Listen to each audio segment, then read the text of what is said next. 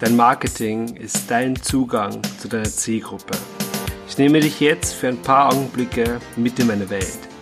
Strategien, Erkenntnisse, Lösungen finden, um dein Business nach vorne zu bringen. Herzlich willkommen beim Marketing Kompass. Mein Name ist Dominik Schreiber, ich bin dein Host und ich würde sagen, lehn dich zurück und lass uns loslegen. Das solltest du auf keinen Fall posten. Hallo und herzlich willkommen zu einer neuen Episode. Mein Name ist Dominik Schreiber und heute erzähle ich dir, was du auf keinen Fall posten solltest auf Social Media. Weil jetzt momentan ist gerade die, diese Corona-Zeit und es fällt mir einfach jeden Tag auf. Und ich möchte ein bisschen darüber sprechen, wie das ist, wenn du als äh, Coach oder Experte Social Media nutzt, um Kunden zu gewinnen, was du da auf keinen Fall tun solltest und was du dann stattdessen besser machst.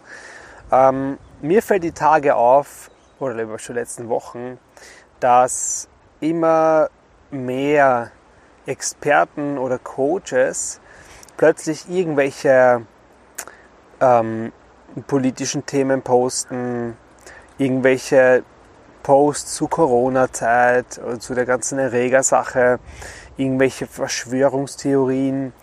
Und was dahinter steckt, ist halt, dass viele Leute ähm, der öffentlichen Meinung nicht glauben und, und etwas anderes, eine andere Meinung haben. Was ja völlig in Ordnung ist.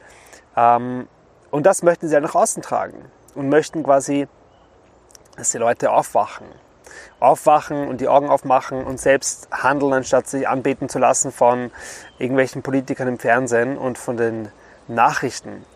Und wie gesagt, ich habe da absolut Verständnis dafür und ich bin auch der Meinung, jeder sollte sich sein eigenes Bild machen, ein objektives, eine objektive Meinung einholen und nicht äh, durch Nachrichten und Zeitungen manipulieren lassen.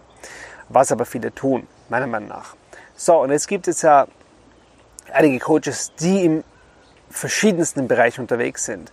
Und du musst dir denken, wenn du ähm, als, als Coach deine, ähm, deinen Social Media Kanal als Kunden, zur Kundengewinnung benutzt, dann solltet ihr ein gutes Bild haben. Denn du musst dir denken, wenn jemand auf dich stößt, durch irgendeinen Kommentar, Empfehlung, was auch immer und sich dein Profil anschaut, dann solltet ihr ein sehr schnell ein Bild davon bekommen, was du machst, wo du helfen kannst und ähm, ob du sympathisch bist. Schlussendlich geht es auch viel darum.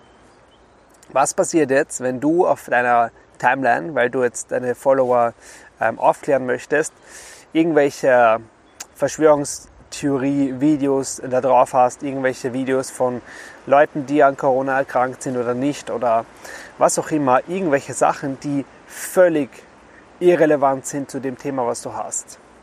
Was passiert dann? Leute fühlen sich abgestoßen. Und das völlig zu Recht, denn wenn ich jetzt jemanden folge, der, sagen wir mal, über Storytelling, ähm, seine Expertise ist Storytelling und der will mir dann erklären, äh, dass irgendwelche russischen Forscher irgendwas rausgefunden haben, denke ich mal, hey komm, äh, ich, ja, ich folge dir nicht aufgrund dessen, sondern ich möchte einfach Wissen von dir haben. Und so sehen das deine Interessenten genauso.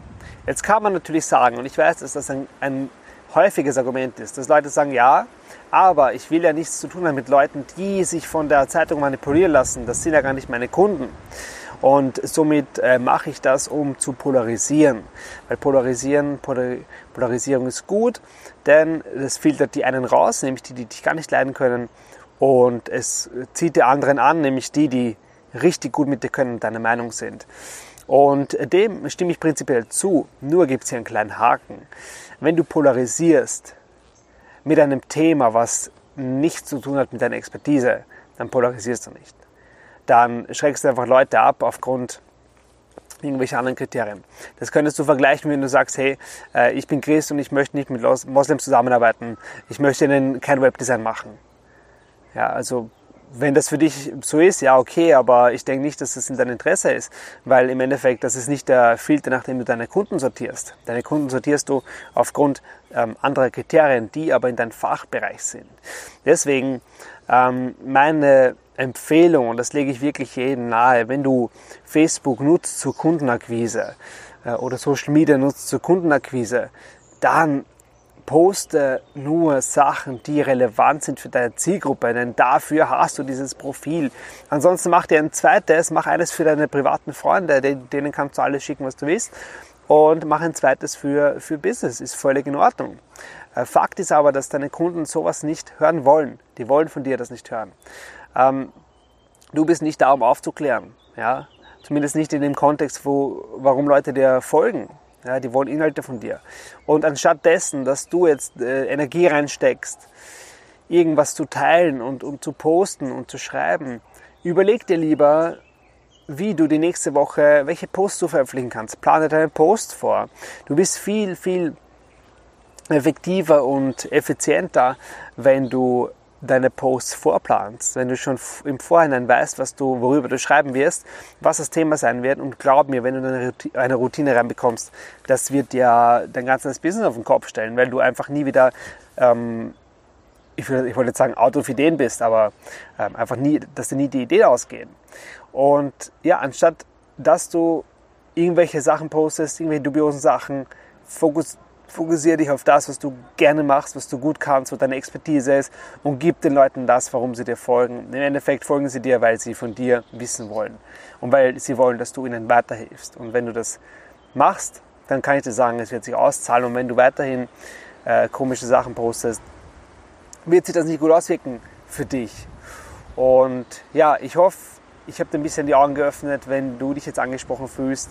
Und ich hoffe, du siehst es genauso. Wenn nicht, hey, Schreib mir gerne eine E-Mail an info.dominikschreiber.at und ansonsten sehen wir uns in der Facebook-Gruppe und ja, bis zur nächsten Episode. Bis bald. Wenn du bereit bist für mehr Kunden, dann buch dir jetzt dein Strategiegespräch auf www.dominikschreiber.at.